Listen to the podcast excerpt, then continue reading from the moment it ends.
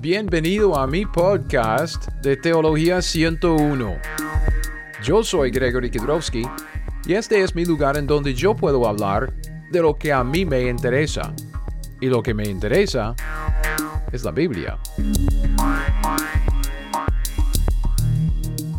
Ok gente, este es el tercer video acerca de nuestro estudio de Marcos 10 del 17 al 31, viendo este pasaje como una ilustración de los principios que hemos estado aprendiendo acerca de nuestro ciclo de aprendizaje, cómo es que aprendemos la Biblia y acerca de la herramienta más práctica y más bíblica Ah, para nuestro estudio bíblico para desarrollar un sistema bíblico de teología bíblica, que es la línea de tiempo. Entonces vamos a seguir con el estudio, vamos a ver la tercera observación hoy. Tercera, no, segunda. Y voy a, voy a presentar la tercera solo para que tenga una idea de a dónde vamos con este estudio. Ah, con esto Ah, para, ustedes que no me conocen, si este es el primer video que usted está viendo, que lo dudo, ah, yo soy Gregory Kidrowski, este es mi canal de YouTube, se llama Teología 101. Teología porque trata de, de, la Biblia, de, de, aprender acerca de Dios por medio de la Escritura, acerca de sus obras también por medio de la Escritura. 101 porque siempre digo, por tan profunda que sea la Biblia, no es tan difícil ah, aprenderla. Entonces, poco a poco vamos armando nuestro estudio y lo que, lo que yo le digo que al final, cuando llegamos al final de este estudio, si usted dice, ay, pero Greg, todo esto como que me, me confunde cuando ya estamos en medio de lo que estamos desarrollando aquí, yo le digo que al final usted va a ver si esto es realmente ah, sencillo, no, no requiere mucho cerebro como para, para entender lo que estamos haciendo, es, es simplemente sentido común. Y eso es lo, que es mucho de la Biblia. Entonces, lo que estamos haciendo ahora con, con nuestro estudio y metiéndonos en los detalles es como tirar las piezas de un rompecabezas en la mesa. Entonces tiramos las, las, piezas, ahora vamos armándolas. Al final, cuando usted ve todo el cuadro, toda, todo el rompecabezas ya armado, usted va a decir, ah, ya. Entonces, si usted se confunde mientras que estemos desarrollando esta enseñanza por medio de estos videos, no se desanime, siga la enseñanza, siga cada video y luego si tiene que eh, echarse para atrás para repasar algunas cosas, está bien, pero yo le aseguro que al final de este video usted va a entender lo que estamos estudiando en cuanto a la soteriología de Israel en su debido contexto acumulativo. Entonces, Marcos 10, si usted, si usted se acuerda, en Marcos 10 estamos viendo la historia del joven rico, ¿ok? Este joven rico que se acerca a Cristo Jesús y le hace la pregunta, ¿qué haré para heredar la vida eterna? ¿Ok? Entonces, en este pasaje hemos, hemos dicho que lo que queremos es estudiar la soteriología de Israel en su debido contexto acumulativo, ¿ok? Soteriología siendo el estudio y la, doctrina de la salvación. Ok. Um, objetivos en nuestro estudio. Esto, yo voy a hacer un breve repaso. Um, siempre lo hago. Uh, me ayuda a mí a ubicarme en los estudios. También creo que nos ayuda a ubicarnos en donde estamos viendo lo que hemos visto. ¿Ok? Eh, el objetivo de este estudio es esto, es ilustrar ¿ok? Porque hemos visto mucho en, estos días, en los últimos videos, acerca de la línea de tiempo, acerca del contexto acumulativo, acerca de lo que estamos llamando el ciclo de aprendizaje y todo esto. Entonces, en el ciclo de aprendizaje, recuerde, um, estamos, estamos ya ah, para, para terminar esta parte de nuestro ciclo de aprendizaje. Hemos visto la, la importancia de nuestras presuposiciones porque influencian sobre nuestra hermenéutica, de cómo cómo nos acercamos y entendemos la Biblia, cómo, es que, cómo, cómo es que se escribió normal o literal o alegóricamente. Luego la hermenéutica influencia sobre nuestro estudio y todo esto también va creando un sistema de teología en nuestra mente. Solo quiero decir con, eso de, un sistema de, teología, solo estamos hablando de, de, conocimiento de Dios y de sus obras, eso es lo que es la teología, entonces, conocimiento de Dios y sus obras. Pero cuando hablamos de un sistema, estamos hablando de organizar todo este conocimiento en nuestra cabeza. Y, y, lo que yo estoy diciendo es que si tenemos la hermenéutica correcta, que es la normal y literal, ¿ok? Nosotros vamos a ir naturalmente desarrollando un sistema, una estructura bíblica en nuestra mente en donde podemos meter todo este conocimiento, organizarlo, ¿ok? Y esta manera, este sistema tiene que ver con la cronología. ¿Por qué? Porque en la Biblia Um, la Biblia es, revelación progresiva y es más, más o menos un libro de historia. Entonces es muy fácil para nuestra mente, leyendo de Génesis, Apocalipsis, organizar todo el conocimiento de Dios y sus obras en una línea de tiempo. Y es por eso que en una de las enseñanzas anteriores, en los videos, vimos esta enseñanza acerca de la Biblia y la línea de tiempo. Recuerden Um, la herramienta más práctica, más bíblica que nos ayuda a establecer el contexto de un pasaje, porque eso es un libro de historia, y evitar los anacronismos, los errores de, de meter eventos y personas y cosas en el tiempo equivocado, anacronismos, anacronología en contra de la cronología. Anacronismo es, un error anacrónico, es ubicar cosas fuera de su debido contexto histórico en el tiempo. Entonces, la herramienta más práctica, más bíblica, que nos ayuda a evitar todo esto y simplemente establecer un sistema bíblico de teología bíblica, esa es, es la línea de tiempo. Entonces es por eso que estamos desarrollando esta idea de que la Biblia de Génesis, Apocalipsis consta del Antiguo Testamento y el Nuevo Testamento. Vimos que hay otras divisiones autoevidentes en la Biblia. Muchos quieren llamarlas estas divisiones a dispensaciones. Yo creo que es, es más exacto llamarlas épocas, pero tienen que ver con dispensaciones, lo que Dios dispensó, o sea, dispensar, entregar, encargar a alguien de, de una mayordomía. Entonces, ah, desarrollamos todo esto en otra enseñanza anterior. A donde vamos es, es desarrollar esta idea de la línea de tiempo, viendo más, ah, más específicamente varias cosas que nos, nos ayudarán a, a, desarrollar una, un conocimiento bíblico acerca de los tiempos de transición, porque cuando alguien realmente mete la pata con, con ah, doctrina, mala enseñanza, es durante un tiempo de transición. Cuando Dios está cambiando la cosa, entonces lo que vemos es que la gente aplica algo de una época a otra época porque hay traslapo y hay transición. Entonces, una de, los, de, las épocas más importantes de, de transición es, es, esta época del ministerio terrenal de Cristo Jesús, la cruz y el establecimiento de la iglesia en el libro de Hechos. Este tiempo es clave. Entonces vamos, vamos con esta línea de tiempo. Vamos a sacar este pedacito de la línea y desarrollarlo un poco para ver cómo es que, que, que Dios va en su revelación progresiva desarrollando su plan y programa dentro de ese tiempo de transición, vida y ministerio de Pablo. Um, ayer, ayer, hoy es un jueves, ¿ok? Hoy es un jueves. Um, ayer ya, ya, es que por fin ya pude armar algo de, de, un borrador, entonces iba a compartirlo con ustedes. Esta es la línea de tiempo de, de la vida de Pablo y el ministerio. Esto ya como que yo no sabía cómo cómo armarlo más o menos, pero esta es, esta es la idea. Entonces, Um, no pude dormir anoche, es que me, anoche, anteayer, uh, hace dos noches. Entonces, como que dormí como dos horas y luego me desperté y no pude eh, de, de, uh, de, dormirme otra vez. Entonces, me levanté para trabajar en esto. Entonces, esto es lo que tenemos. Yo voy a estar ya poniendo esto en orden en estos días porque eso es esta, este, este partecito. Y luego tenemos que hablar de los eventos por venir también porque es otra parte que la gente siempre tergiversa, ¿ok? Eso es hacia donde vamos. Entonces, en este momento, vea, vea, vea, ¿dónde estamos? Con el ciclo de aprendizaje, ya hemos visto todo esto, estamos apenas terminando con, con esta idea, dándonos uh, el entendimiento de que, qué es, qué es este ciclo, cómo aprendemos la Biblia, ya estamos ya preparando el terreno para avanzarnos en los estudios bíblicos.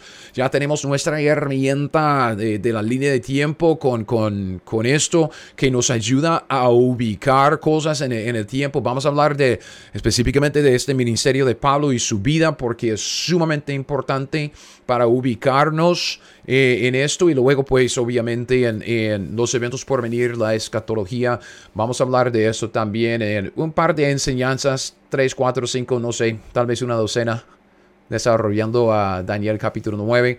¿Qué es lo que vimos en, en, el video anterior, la lección anterior acerca de eso? Ok, ubicación, cuando estamos hablando de de esta historia del joven rico, ¿ok? Estamos en el libro de Marcos, ¿ok? La historia, estamos en, el, en, en, la historia de los evangelios, es la vida, el ministerio terrenal de Cristo Jesús antes de la cruz, bajo la ley de Moisés, y, y entonces como que utilizamos nuestra línea de tiempo para ubicarnos en, en, en la historia, en donde estamos, en este pasaje de, Marcos capítulo 10. Entonces, antes de meternos en, los detalles, tenemos que establecer el contexto. Y el contexto histórico es primordial. ¿Por qué? Porque la Biblia en su, en su naturaleza, es, es, una, es un libro de historia. Entonces, no podemos ubicar Marcos 10 en la tribulación, no podemos ubicar Marcos 10 en el milenio o en la eternidad futuro. No, tenemos que ubicarlo en donde, en donde se ubica en la historia real, porque es un evento que sucedió en la historia. ¿Cuándo es que sucedió este encontronazo de, con, Cristo y el, y el joven? Bueno, sucedió antes de la cruz, porque Cristo está todavía en la, en la tierra, también sucedió antes de, de su muerte, antes de la época de la iglesia, antes de la salvación de Pablo, antes de la revelación de la iglesia. Eso es lo que tenemos que desarrollar en nuestra línea de tiempo de la vida y ministerio de Pablo. ¿Dónde se ubica? Esto es lo que vimos en la enseñanza anterior. Ah, Marcos 10 trata de historia antes de la crucifixión y la muerte de Jesucristo. Entonces estamos hablando de historia bajo el Antiguo Testamento y también bajo la ley de Moisés. Vimos algunos, ah, algunos versículos de, de, correlación para ayudarnos a establecer este contexto histórico. Gálatas 4:4 dice que Cristo nació bajo la ley. Cristo nació bajo la ley, entonces sabemos que Él vivió bajo la ley. Aún Él mismo en Mateo 5:17 dice que no he venido para abrogar la ley, he venido para cumplir la ley. Entonces Él nació bajo la ley, obedeció a la ley de Moisés al pie de la letra y llegó a la cruz para aún cumplir con la ley y los requisitos de la ley ah, para el que ah, peca porque el alma que pecare esa morirá. Entonces llegamos a nuestra conclusión del contexto histórico de, nuestra, de nuestro pasaje en Marcos 10. El evento registrado en Marcos 10 tomó lugar durante el Antiguo Testamento. Obvio, Cristo no, no, todavía no había muerto y, y Él estableció el Nuevo Testamento con su sacrificio sustituto en la cruz cuando Él murió bajo la ley de Moisés también, porque Cristo nació bajo la ley y cumplió con la ley durante su vida. Estamos hablando de un tiempo bajo la ley de Moisés. Y durante el ministerio terrenal de Cristo Jesús, yo hice una énfasis en esto de que Él estaba ministrando a Israel. Eso es como extra, eso es como un desvío, ¿ok? Para, para, para ir planteándoles doctrina que, que vamos a desarrollar luego, ¿ok? Pero simplemente estamos observando lo que dice la Biblia. Vea esto abajo, observe lo que la Biblia dice. Nada más. Eso es lo que queremos hacer. Okay? No, no queremos llegar a la, um, no queremos llegar a la interpretación todavía. Sabemos que la Biblia se comunica por, por medio de nuestro idioma español normal y literalmente, tal como nosotros estamos hablando. Dios habla de una forma clara. No en figuras, no en ah, cosas místicas y, y figuras. No, normal, literal, ¿ok? Entonces, solo estamos observando. Observamos esto de la ubicación en nuestra línea de tiempo, aplicando la herramienta más práctica, más bíblica para establecer el contexto histórico, evitar los errores anacrónicos. línea de tiempo, en dónde estamos aquí, ubicado durante el ministerio terrenal de Cristo Jesús, durante el Antiguo Testamento, bajo la ley de Moisés, durante el ministerio terrenal de Cristo a Israel, antes de ir a la cruz, ¿ok? Entonces, esto es nuestro ah, contexto, contexto, ¿estamos? ¿Ok? ¿Estamos? Estamos. Si usted tiene una pregunta, si usted quiere una aclaración de algo que, que estoy diciendo en este contexto, por favor, que me haga la pregunta ya en Facebook, Facebook, porque yo cerré los comentarios aquí en, en, uh, en, YouTube solo para evitar los problemas de la gente diciendo cosas feas y, y hablando acerca de nuestra religión y todo esto. Entonces, más fácil de controlar los comentarios allá en un solo lugar, entonces yo escogí hacerlo en Facebook. Ok. Observación número dos. Sinónimos. Todavía, vea, todavía, todavía, todavía estamos observando el texto. No hemos llegado a la interpretación, mucho menos a la aplicación del pasaje a nosotros. ¿Ok? Eso es lo que queremos hacer, queremos leer la Biblia, brincar todo lo que es un buen estudio bíblico y aplicar lo que estamos leyendo a nosotros mismos. Y lo que yo estoy diciendo, que si desarrollamos estos hábitos, es por eso que quise ilustrar los principios. Si desarrollamos estos hábitos, todo esto, usted dice, ay, pero Greg, eso es demasiado complicado como para observar y llegar a una aplicación. Tenemos que pasar por todo este proceso. Pero si desarrollamos todo este proceso como un hábito, todo esto se, se le sale en sus tiempos a solas. Todo eso se le sale por sí solo. Eso se me salió a mí en mi tiempo a solas. Yo no soy nadie especial. Ah, yo, como, como siempre digo, yo soy un gringo cualquiera, solo leo la Biblia, trato de aprender la Biblia. Todo esto que estamos viendo se me salió dentro de una hora en mi tiempo a solas, media hora, porque tengo un trabajo y, tengo que entrar cuando no estoy trabajando de una jornada por la tarde como esta semana que me tiene cansado. Um, um, no tengo mucho tiempo en las mañanas como para, para desarrollar un tiempo a solas de tres o seis horas muy espiritual. No, tengo como una hora nada más. Entonces me levanto, tomo café y empiezo a leer, marcar mi Biblia y, y cosas se nos salen. Pero si desarrollamos todo esto como un hábito, esto, observar, interpretar, correlacionar y luego aplicar, esto es muy fácil, es muy fácil. Yo digo, una vez que tengamos los hábitos desarrollados, todo esto se, se nos sale por, por sí solo, ¿ok?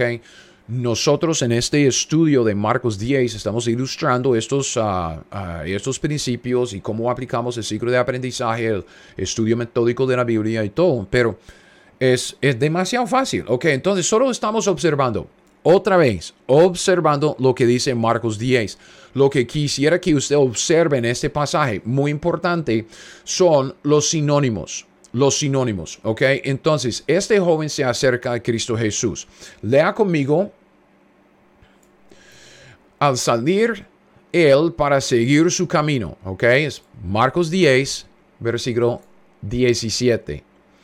Vino uno corriendo hincando la rodilla delante de él, le preguntó, Maestro bueno, ¿qué haré para heredar la vida eterna? Que Jesús le dijo, versículo 18, le da como una, como, como una lección sobre quién era. Como que, ¿me está llamando a mí Dios? Porque Cristo era Dios en la carne. Jesús le dijo, porque me llamas bueno, ninguno hay bueno, sino solo uno, Dios. Ok, pero no sigue este camino, simplemente le, le siembra la semilla y luego le contesta la pregunta. Él dice, ¿qué haré para heredar la vida eterna? Un israelita, ¿qué tiene que hacer para heredar la vida eterna? Cristo dice, los mandamientos sabes. Si usted quiere saber lo que tiene que hacer, obras, eso es lo que tiene que hacer. Y le señala los diez mandamientos. No adulteres, no mates, no hurtes, no digas falso testimonio, no defraudes, honra a tu padre y a tu madre. ¿Ok? Entonces, era entonces respondiendo el joven rico a, Cristo y dice, Maestro bueno, todo esto lo he guardado desde mi juventud.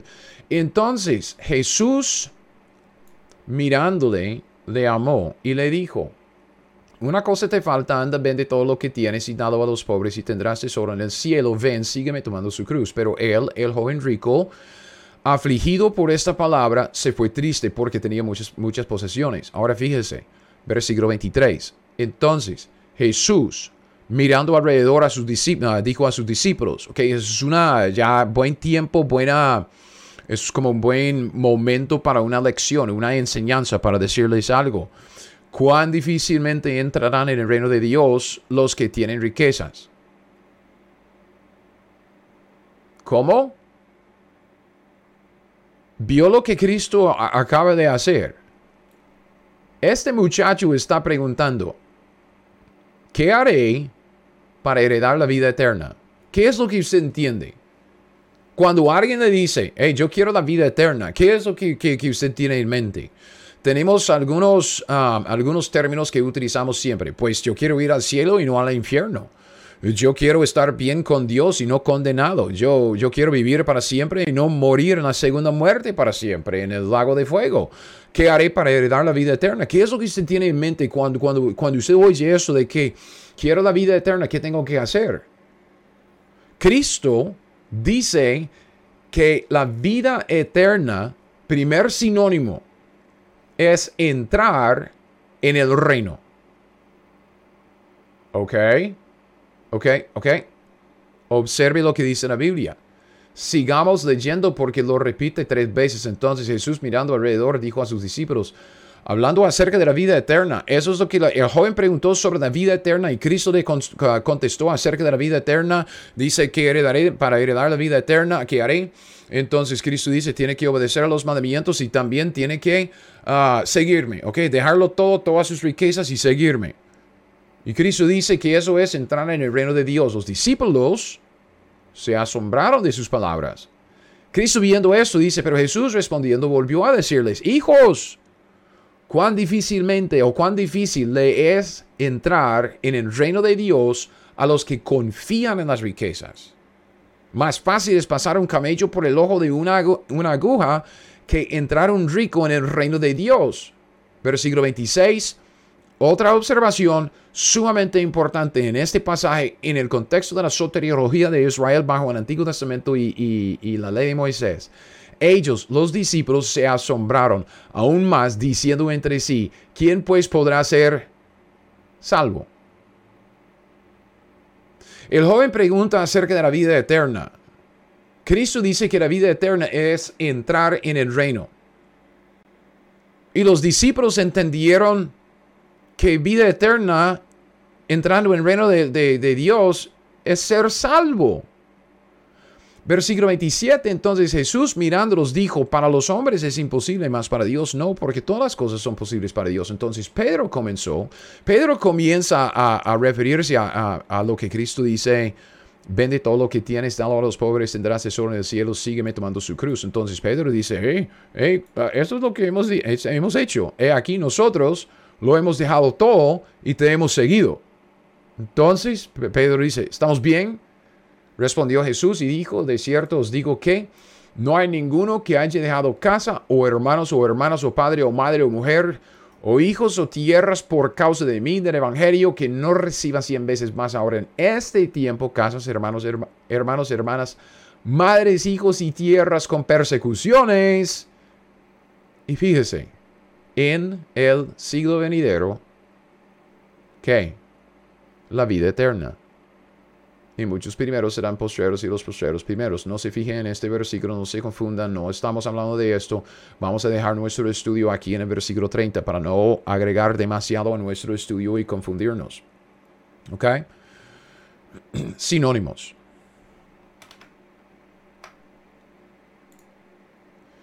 En el versículo 17, el joven se acerca a Cristo Jesús y le hace una pregunta acerca de la vida eterna. Cristo le contesta.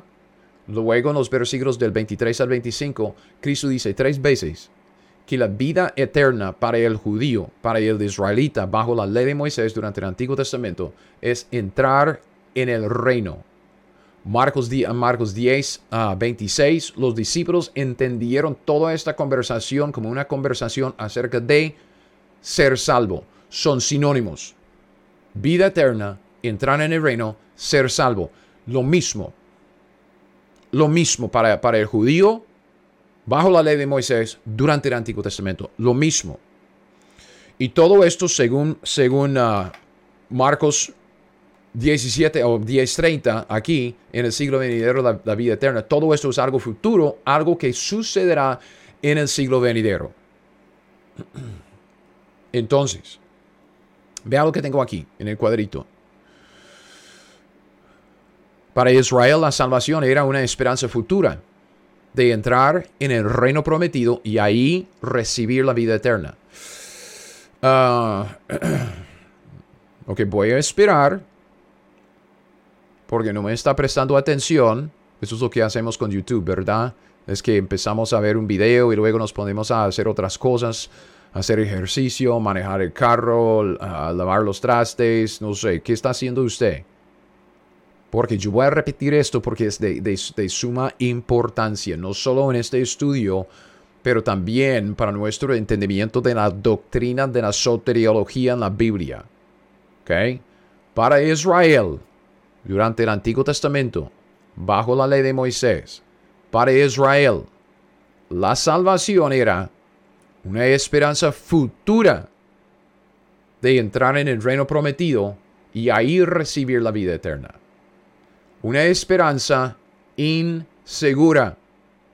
O sea, no es una esperanza que, nosotros tenemos. Nosotros que tenemos una esperanza de que Cristo viene por, nosotros.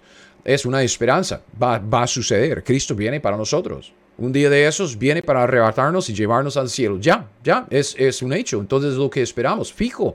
Pero para Israel, para Israel, este joven dice, ¿qué haré para heredar la vida eterna? El joven está diciendo, yo no tengo una vida eterna.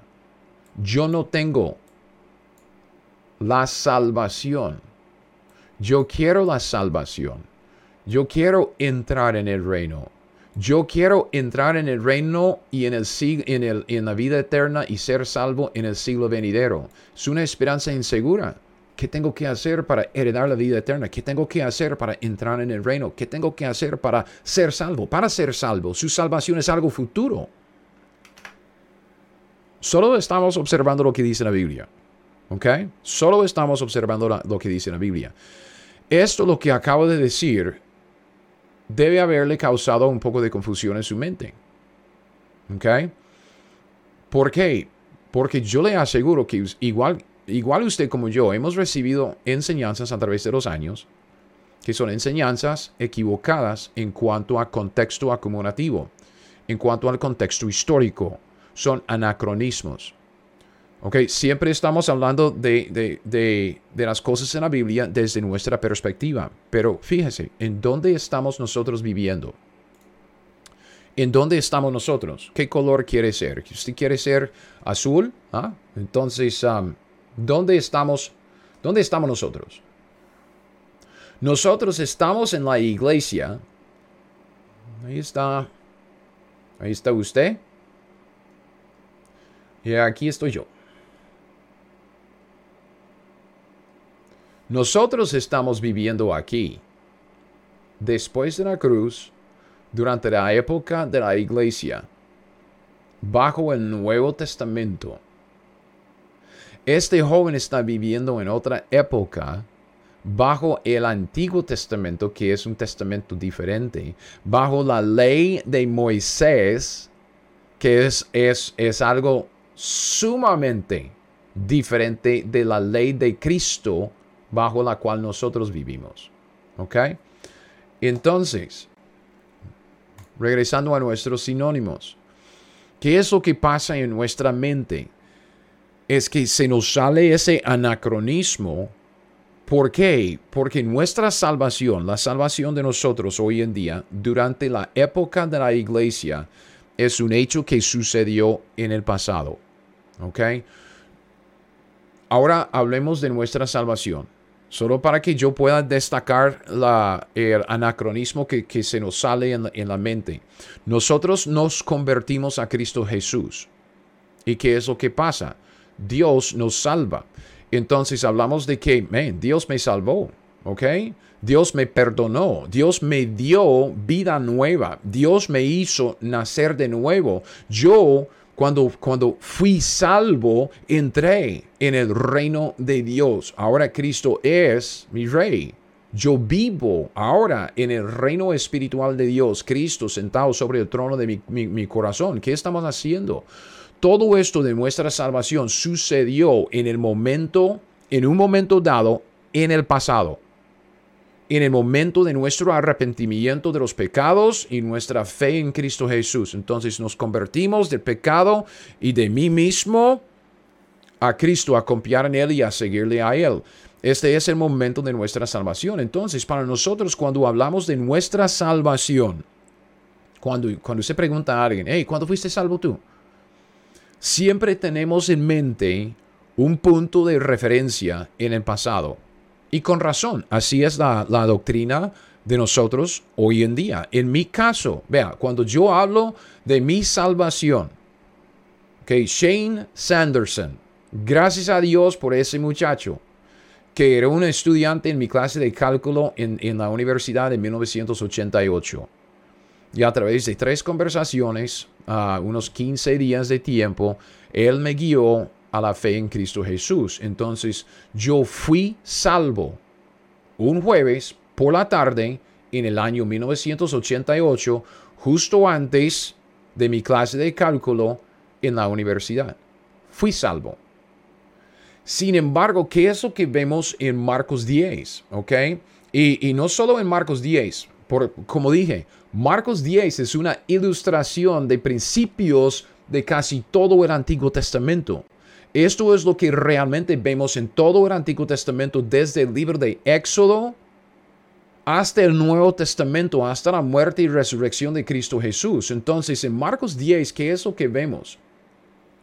Vemos que la salvación de Israel, Israel, bajo el Antiguo Testamento, bajo la, ley de Moisés, la salvación de Israel era siempre una esperanza insegura, futura, que tenía que ver con la vida eterna en el reino del siglo venidero. Los israelitas durante el Antiguo Testamento nunca jamás hablaban de cuando fueron salvos. Lea la Biblia, observe lo que dice siempre hablan acerca de la salvación como algo en el futuro, de que Dios que me salve, la salvación viene, la salvación es una esperanza futura y también es una esperanza insegura. Ojalá que sea salvo. ¿Qué tengo que hacer para heredar la vida eterna? ¿Quién podrá ser salvo? Preguntan los, los, discípulos. Los israelitas hablaban de cuándo serían salvos como el joven en Marcos 10. Ok, entonces con, con esto en mente, durante mi tiempo a solas, yo escribí esto aquí arriba. Arriba en la página de Marcos 10 de, esta, de este joven. Ser salvo para Israel. No estamos hablando de la iglesia. No estamos hablando de usted. No sea tan egocéntrico, egoísta. Israel, bajo la ley de Moisés. Ser salvo es vida eterna. Usted dice, ok. Pero ser salvo es lo mismo que la vida eterna, es lo mismo que entrar en el reino de Dios en el siglo venidero. ¿Ok? Entonces aquí abajo, usted ve, por eso que yo puse aquí, soteriología de Israel. Ah, estamos hablando de vida eterna, de ser salvo. Ser salvo para Israel, bajo la ley de Moisés, es una esperanza futura de entrar en el reino, no un hecho en el pasado. Nadie antes de Hechos capítulo 2 nació de nuevo. Nadie. Entonces la salvación antes era muy diferente de la salvación hoy. ¿Ok? Y honestamente, para la nación de Israel, no estamos hablando de nosotros, pero para la nación de Israel, nada ha cambiado. Fíjense en lo que dice Romanos, ¿ok? Romanos. Mira si estamos todavía con azul. A mí me gusta el azul. Entonces, en Romanos 11, 25 al 27. Aquí tenemos algo sumamente importante, ¿ok? Porque aún hoy día, durante la época de la iglesia, cuando estamos hablando de la salvación de Israel, nada ha cambiado, ¿ok? La salvación de Israel sucederá, vea, en un día, ¿cuándo? En el futuro, en aquel día de la segunda venida de Cristo Jesús, ¿ok? Romanos 11, en Romanos 11 es, es el pasaje en donde usted tiene la, historia de el olivo, ¿ok? De que Dios cortó las, ramas ah, naturales para injertar las ramas silvestres de los gentiles y todo esto. Después de esta metáfora, entonces, ah, esta ilustración del, del olivo, ah, Pablo dice, porque no quiero hermanos, ok, ya está hablando a hermanos cristianos nacidos de nuevo, como nosotros, que ignoréis este misterio. Muchos, híjole, usted no sabe cuántos ignoran este misterio. Y vamos a hablar más acerca de qué es un misterio cuando lleguemos a la, vida y el ministerio de Pablo. Misterio es algo que antes era ah, desconocido, que ahora Dios ha revelado. Entonces se puede conocer, solo es que nadie quiere leer y estudiar la Biblia. Todos quieren brincar y cantar alabanzas y sentirse bien y comer mucho y, y ah, tener amigos y dar abrazos y... Entonces, que no ignoréis, por favor, este misterio, para que no seáis arrogantes cuanto vosotros mismos. ¿Qué ha acontecido? Vea, ¿qué ha acontecido a Israel? Esto. Endurecimiento en parte. ¿Cuándo? Hasta que haya entrado la plenitud de los gentiles. Y luego, ¿qué es lo que pasa? Arrebatamiento. Cuando Dios termina su obra entre los gentiles, nos arrebata a nosotros los cristianos, ¿ok? Hasta que haya entrado la plenitud de los gentiles. Cuando Dios termine su obra entre los gentiles, ¿ok? Las ramas silvestres que Él injertó en el olivo, ah, en el olivo de, las bendiciones del pacto de Abraham. Ah, nos arrebata, pero dice que ha acontecido a Israel endurecimiento en parte. Esto sucedió oficialmente en Hechos 28, los versículos 26 y 27, si no estoy mal, ¿ok? Um, esta es lo que se llama las, la ceguera judicial de Israel. ¿Ok? Justo después habla en Hechos 28, 28 de que Dios va a llevar la salvación a los gentiles ceguera espiritual, endurecimiento en parte para Israel y luego Dios va a llevar esta salvación, la salvación que ha preparado para Israel a los gentiles, hasta que haya entrado la plenitud de los gentiles y luego nos arrebata, nos quita de la escena para volver a poner toda su atención sobre Israel y restaurarlos, ¿ok? Dice luego, después de, que haya entrado la plenitud de los gentiles, después de nuestro arrebatamiento, dice, luego todo Israel, judíos de cada uno, una de las tribus de Israel, cada una de las doce tribus, vea, Israel, todo Israel, ¿qué? Será salvo. En el futuro, será salvo. ¿Cuándo? Como está escrito, vendrá de Sion el libertador, la segunda venida de Cristo Jesús. Y apartará de Jacob la impiedad, y esto será mi pacto con ellos, que es el nuevo pacto después de aquellos días. Vamos a hablar de esto ahorita en, este, en esta serie. Ah, cuando yo quite sus pecados en aquel día de la salvación de Israel, que es el día de la venida de Cristo Jesús en la segunda venida. ¿Ok? Nada ha cambiado. Nada ha cambiado. Cuando estamos, cuando estamos hablando de estos sinónimos, de ser salvo, recibir la vida eterna, para el judío es entrar en el reino en el siglo venidero. Entonces para Israel la salvación es una esperanza futura de entrar en el reino prometido y ahí recibir la vida eterna. ¿Ok? Eso es lo que vemos a, través de toda la Biblia. Yo puse un versículo aquí, eso es uno de los versículos claves en el contexto de las promesas del, nuevo pacto para Israel. Uh, Ezequiel 36 y 37. 36 tiene uh, más como la doctrina, la profecía de, lo que va a pasar. Y luego en el 37, los primeros 14 versículos, usted ve la profecía del valle de los huesos secos, que es una ilustración, un ejemplo de lo que va a pasar para darle vida nueva, vida eterna a Israel en aquel día de la segunda venida de Cristo Jesús. La Biblia dice, así ha dicho Jehová el Señor, el día que os limpie de todas vuestras iniquidades. Haré también que sean habitadas las ciudades y las ruinas serán reedificadas. Ah, un par de cosas que quisiera destacar aquí es, es, un desvío, ok, es un desvío, pero solo fíjese, ok, es un día que es el día de la segunda venida, eso es lo que vimos arriba, Okay. El día de la salvación de, Israel es el, el, día, un día que os limpie de todas vuestras iniquidades. Esta es la salvación de Israel um, bajo el nuevo pacto. El nuevo pacto, usted puede ver en, creo que es Jeremías 31, 34 habla de quitarles eh, los pecados y dice, haré también que sean habitadas las ciudades y las ruinas reedificadas. Este habla del regreso a la tierra prometida. ¿Ok? Es la tierra que Dios prometió a Israel en el pacto de Abraham.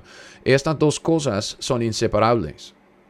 La salvación de los israelitas, su vida eterna, que es entrar en el reino y regresar a la tierra y recibir la tierra como su herencia aquí en, en, en, la tierra, ¿ok? La tierra prometida para el judío, su herencia. Entonces, todo esto es, es lo, que, lo que está en la mente de este joven cuando él se acerca a Cristo Jesús y le pregunta acerca de, lo, acerca de la vida eterna. Ok no se confunda con hoy en día. Hoy en día, vea, en nuestro tiempo general, línea de tiempo, nosotros estamos aquí. Cualquier judío puede convertirse hoy en día si quiere. Nosotros evangelizando, nosotros hablando a los judíos, a, los gentiles, a quien sea en la calle, en la familia, en, el trabajo. Un judío que se convierte hoy en día es salvo igual que nosotros, ¿ok? Estamos hablando de los judíos, ¿ok? En nuestra ubicación en Marcos 10, durante el Antiguo Testamento, bajo la ley de Moisés. Entonces no se confunda con hoy en día. Después de nuestro arrebatamiento, los judíos vuelven por un tiempo bajo ciertos estatutos y leyes de la ley de Moisés. Es por eso que tenemos que hablar de la escatología de, aquí para entender qué estará pasando en la tribulación, porque vemos a los judíos otra vez obedeciendo a la ley de Moisés. Muy importante ubicarnos en, esto. Es un poco, ah, no quiero decir complicado, pero tenemos que poner las piezas de rompecabezas en orden, ¿ok? Entonces, el judío que hoy en día se, convierte a Cristo Jesús nace de nuevo, igual que nosotros. No estamos diciendo lo contrario con eso de nuestra, nuestros sinónimos y, y la salvación futura de Israel. Lo que estamos diciendo es que Estamos hablando acerca de los israelitas que no nacen de nuevo como cristianos durante la época de la iglesia. Piense, piense en, en nuestra época como un paréntesis. Ok, Dios está haciendo algo nuevo, algo que no hacía antes, que no, no hará después, es algo nuevo, ah, es un paréntesis. Entonces termina con Israel y luego va, va, a volver a Israel después de nuestro arrebatamiento. Más sobre esto cuando hablemos de la línea de tiempo de los eventos ah, futuros. Ahora, en el contexto de Marcos 10 estamos hablando ah, de esta salvación de los judíos antes de la revelación de la iglesia antes del establecimiento del cuerpo de Cristo. O sea, estamos hablando de, la salvación del judío bajo el Antiguo Testamento, bajo la ley de Moisés. Ah, cuando usted está leyendo los libros de Éxodo a Malaquías, aún la gran mayoría de los evangelios, okay, hasta la cruz, porque Cristo nació bajo la ley, Cristo vivió bajo la ley, usted está leyendo la historia de los judíos bajo el Antiguo Testamento, bajo la ley de Moisés, de Éxodo hasta la cruz. Entonces eso, esto abarca todo esto de, Éxodo hasta Malaquías y, y, la gran parte de los cuatro evangelios, Mateo, Marcos, Lucas y Juan. Entonces, contexto, contexto histórico es primordial. Evite los errores anacrónicos, los anacronismos, ¿ok? Um, entonces, repaso. Un repaso y termino. Solo voy a presentar esta tercera observación para que usted tenga en mente algo que, viene para prepararse, ¿ok? en, en, cuanto a nuestra ubicación, ok, nuestra ubicación, la ubicación en el tiempo, en la cronología bíblica, ya nos ubicamos bien. Marcos 10 toma lugar durante el Antiguo Testamento bajo la ley de Moisés durante el ministerio terrenal de Cristo Jesús a Israel. Este es el contexto histórico, nuestra línea de tiempo, esta herramienta más práctica, más bíblica para ayudarnos a establecer el contexto. Estamos aquí, contexto histórico, para no cometer anacronismos, ¿ok?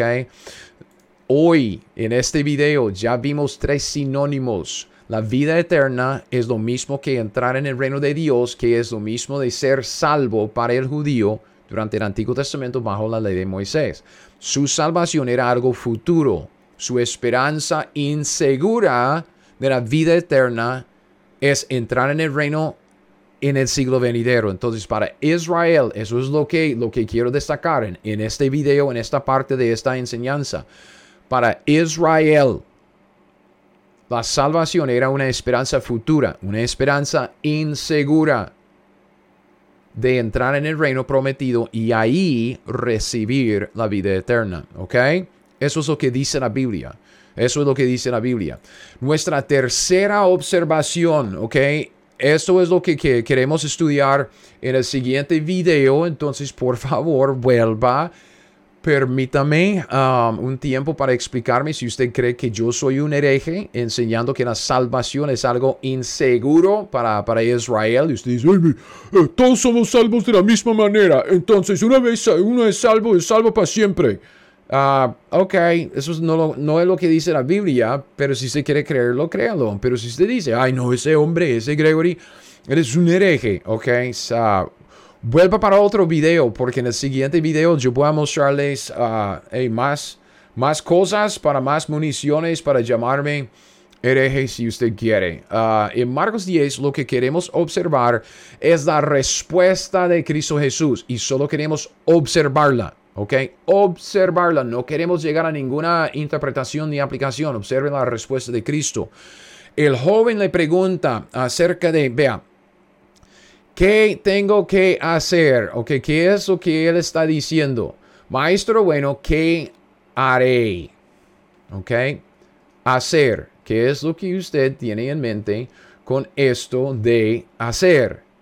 Obras. ¿Verdad? ¿Qué tengo que hacer para heredar la vida eterna? ¿Ok? Eso es la primera observación. Solo, solo para tirarles la idea. Vamos a desarrollarlo luego.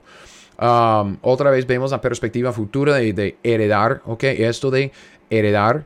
Um, eso es interesante si usted quiere como, como verlo. Uh, en el libro de Hebreos, creo que es el capítulo 1, si no el 1 es el 2. Usted ve los uh, herederos de la salvación. Eso es extra. Usted puede buscarlo en la Biblia. Herederos de la salvación. Usted no es ningún heredero de la salvación. Usted no heredó la salvación. Usted va a heredar recompensa, no la salvación. Usted recibió la, salvación por gracia, por medio de la fe y por el nuevo nacimiento. ¿Ok? Usted no es ningún heredero de la salvación. Cuando él habla de heredar la, la salvación, la vida eterna, él está hablando de algo en el futuro. Heredar, ¿ok? En el futuro. Usted no heredará la vida eterna. Usted ya tiene la vida eterna porque nació de nuevo y el Espíritu Santo vive dentro de usted. Entonces, heredar, uh, perspectiva futura. Muy interesante. Lo que quisiera destacar aquí, um, solo presentando la idea, no desarrollándola, eso viene en el siguiente video, lo que Cristo le pregunta, ¿ok? ¿Qué es lo que Cristo le pregunta o, o le contesta? Porque estamos observando la respuesta de Cristo Jesús. No le corrige. ¿Ok? Obviamente ah, le llama la atención a este asunto, maestro. Bueno, no hay ninguno bueno sino solo Dios. Está más o menos como diciendo que yo soy Dios, es lo que Cristo le dijo. Ah, pero no, no pasa tiempo en este asunto.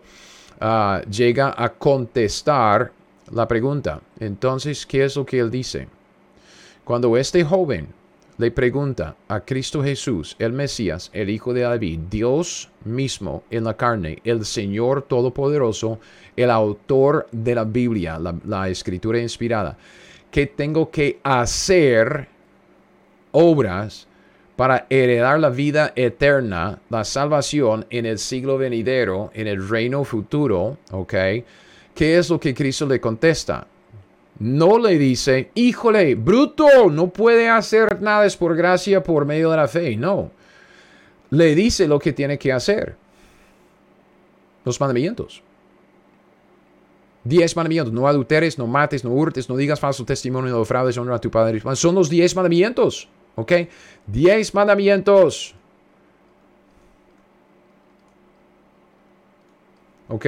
Estamos hablando de la ley de Moisés.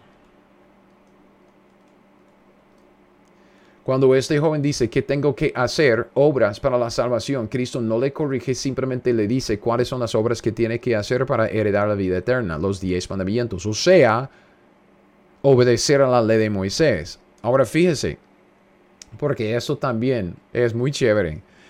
Era entonces el joven, ok, el joven.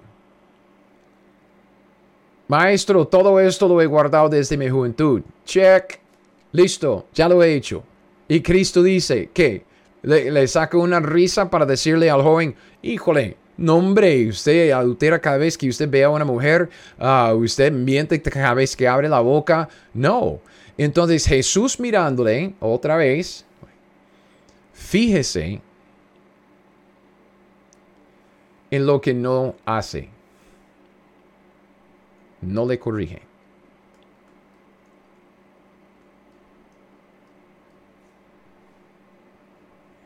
Jesús mirándole le amó y le dijo, una cosa te falta, anda, vende todo lo que tienes, dalo a los pobres y tendrás tesoro en el cielo, ven, sígueme.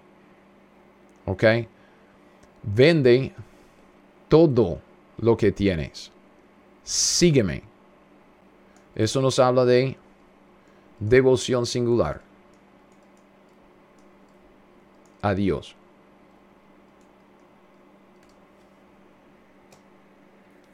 Solo observando. Y este es el asunto obviamente que ah, que causa el tropiezo del, joven, porque después de decir esto, sígueme ah, tomando su cruz. Él, el joven, afligido por esta palabra, se fue triste porque tenía muchas posesiones y Cristo dice que, es, ah, que estaba confiando en sus riquezas, entonces no quería venderlo todo y seguir a Cristo. Este es el problema con el joven, ¿ok? El joven tiene un problema. El joven tiene un problema aquí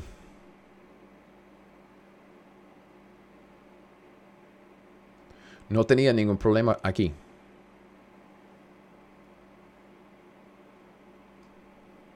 Entonces, uno, dos. Eso es lo que queremos desarrollar en el siguiente video. Yo le invito a volver, por favor, para seguir estudiando la soteriología de Israel ah, con base en este pasaje de Marcos 10 voy a poner todos los vínculos del estudio aquí abajo. Ah, tengo mis notas ahí en mi, en, mi, en mi sitio web. Si usted quiere bajarlas y leerlas, hacer sus propios apuntes, lea este pasaje, observe lo que dice. Si usted vive, como siempre, si usted vive por acá en, en la ciudad de Kansas, Kansas City, por el lado de Missouri, por el lado de, de Kansas, visíteme por favor. Ah, ahí en mi iglesia se llama Heartland Baptist Church. El pastor se llama Bob Roberto, es Bob uh, Greg. Entonces, uh, es una iglesia que estamos apenas empezando este año, 2021. Entonces llevamos un tiempito juntos viendo la Biblia, estableciendo un grupo clave para luego ir evangelizando y, tratando de, de, edificar la iglesia que Dios nos ha dado. Entonces yo Ah, siempre, siempre es, un gusto conocer a la gente de habla española aquí en los Estados Unidos. Entonces, si quiere visitarme, ah, el vínculo está ah, ahí abajo para el domingo. Y también siempre, bueno, siempre, muy a menudo estoy en la plaza predicando los domingos como al mediodía. Entonces, a la calle 47 con Broadway si usted también quiere pasar para conocerme y para que podamos hablar ah, de las cosas de la Biblia. Si no, si usted se encuentra en otro país, siga leyendo la Biblia. Como siempre, aprenda la Biblia, haga lo que le dice. ¿Ok? Aprenda la Biblia, aprendiendo la Biblia por medio del ciclo de aprendizaje. Aprenda la Biblia saludablemente, ¿ok?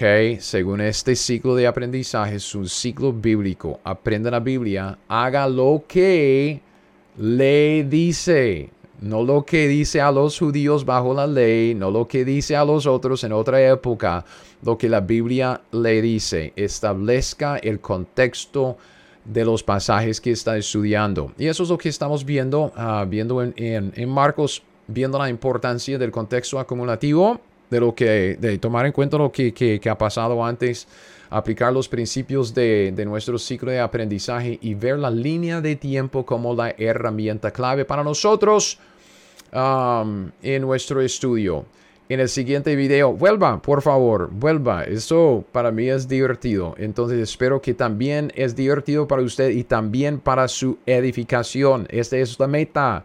Conformarnos a la imagen de Cristo, renovar nuestra mente, aprender la doctrina de la Biblia para que Dios pueda regañarnos, corregirnos e instruirnos en justicia para perfeccionarnos y conformarnos a la imagen de Cristo. Tenemos que aprender la Biblia primero y yo digo que esta es la parte Um, más divertido, más, uh, más que, que, nos anima, porque luego viene la regañada y la corrección y la instrucción en justicia. Pero está bien, aumentemos nuestro conocimiento, es un gozo, uh, es un placer y es un privilegio. Vuelva, nos vemos en el siguiente video. Gracias por escuchar mi podcast Teología 101. Ahora, si usted quiere las notas de este estudio o de cualquier otro estudio que he sacado, todos mis estudios están disponibles en mi sitio web teología101.net. Es teología101.net. Y con esto lo dejo. Hasta el próximo. Siga fiel, aprenda la Biblia y haga lo que ella le dice.